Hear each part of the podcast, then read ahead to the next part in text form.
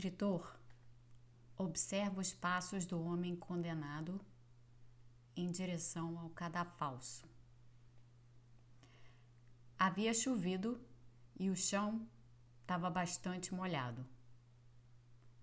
No caminho, o condenado, que morreria dali alguns minutos, não mais, se desvia de uma poça por que haveria o homem de fugir da poça? Qual a lógica que explica alguém que será morto por estrangulamento em poucos instantes, morte violenta? O que explica que essa pessoa tenha preocupação de evitar molhar os sapatos?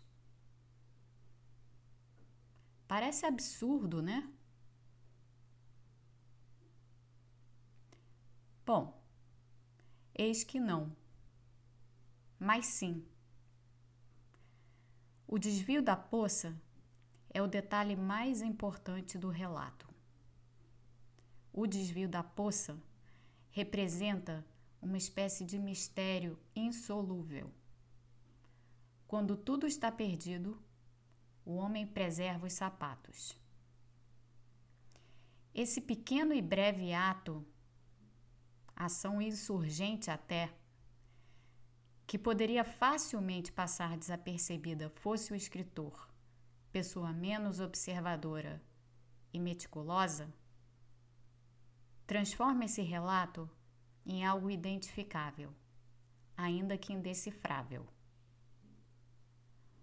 O tom do absurdo nessa cena a torna viva, real em um instante, é possível imaginar tudo o que o escritor não disse. O dia encoberto, frio, úmido, o homem cabisbaixo, olhos no chão, atenção ao solo em que pisa, ao controle que lhe resta. Evitar as poças, poupar os sapatos. A sutileza desse absurdo é potente. O relato é de George Orwell no ensaio A Hanging, publicado em 1931. E é real, não se trata de ficção. O absurdo sutil dentro de uma paisagem real a torna ainda mais real. A arte, na ficção, entre outras artes, é construir esses absurdos sutis dentro da cena imaginada para que ela tenha pulsão, vida e verossimilhança. Agora vejam. No meio da rua, o escritor observa a conversa do homem ao telefone. O que lhe chama a atenção é a agitação do homem os olhos esbugalhados, os gestos de impaciência, raiva até. Ele grita para a pessoa do outro lado da linha. Ele grita que não, a Terra não é plana. Não, as vacinas não vão transformar as pessoas em misturas de vírus e gente. Não, o vírus não é uma invenção dos chineses. E sim, as mortes são reais, reais, berra o homem. Os absurdos dessa cena não são sutis. A cena é fictícia, mas poderia ser real.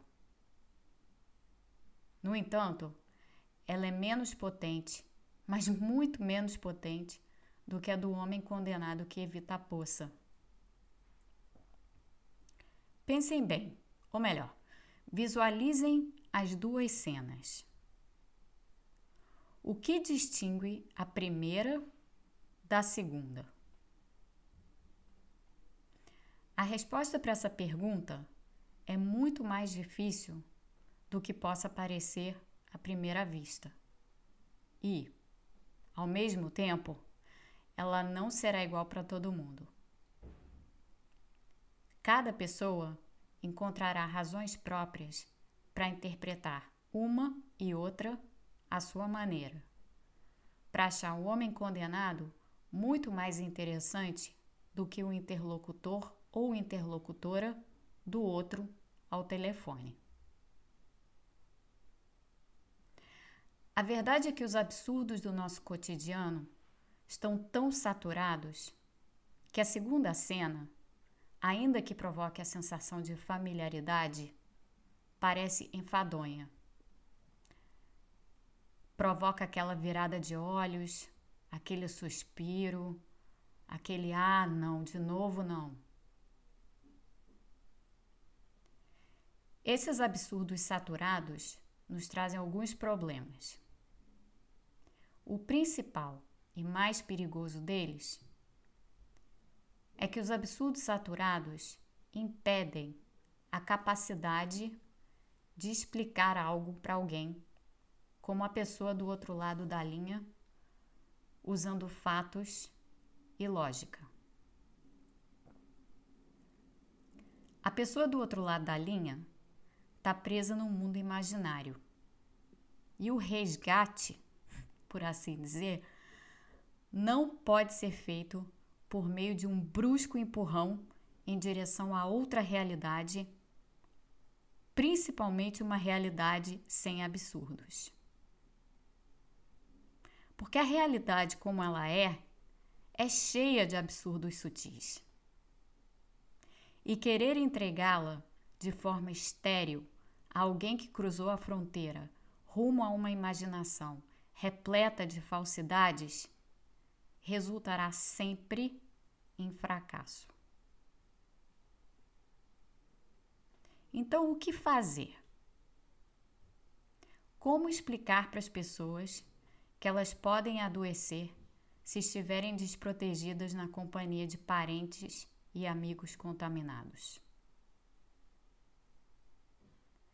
Como dizer a elas que não é porque alguém é, é mãe, avô, tia, pai, filha, que correm menos perigo de se infectar e de, assim, tornar-se mais um elo na cadeia de contágio.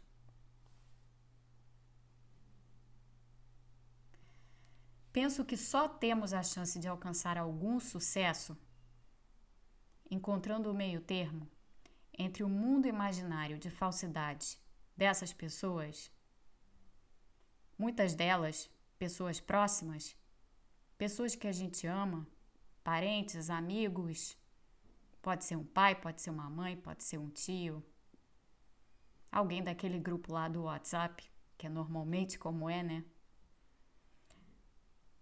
Mas essa tentativa de encontrar o meio termo entre o mundo imaginário dessas pessoas e o nosso mundo imaginário, baseado em fatos reais, é muito importante. A ficção tem esse poder. O poder de reduzir a saturação do absurdo e, desse modo, seduzir. Seduzir pela empatia pelo reconhecimento daquilo que é real dentro do espaço da imaginação.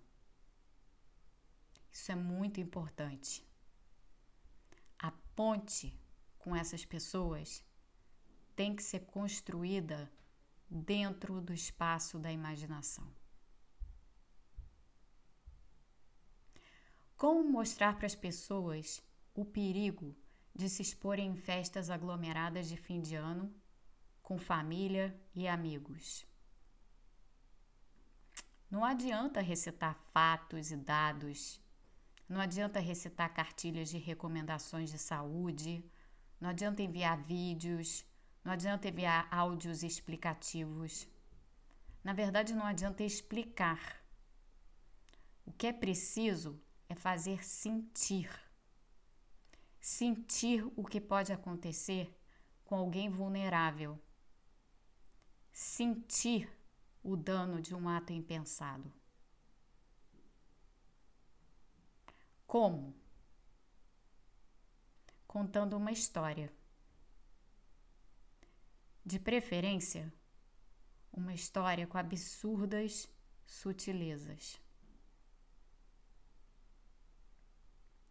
Foi pensando assim que essa semana, essa semana do dia 3 de novembro, de dezembro, eu escrevi não uma coluna, mas um conto para a revista Época.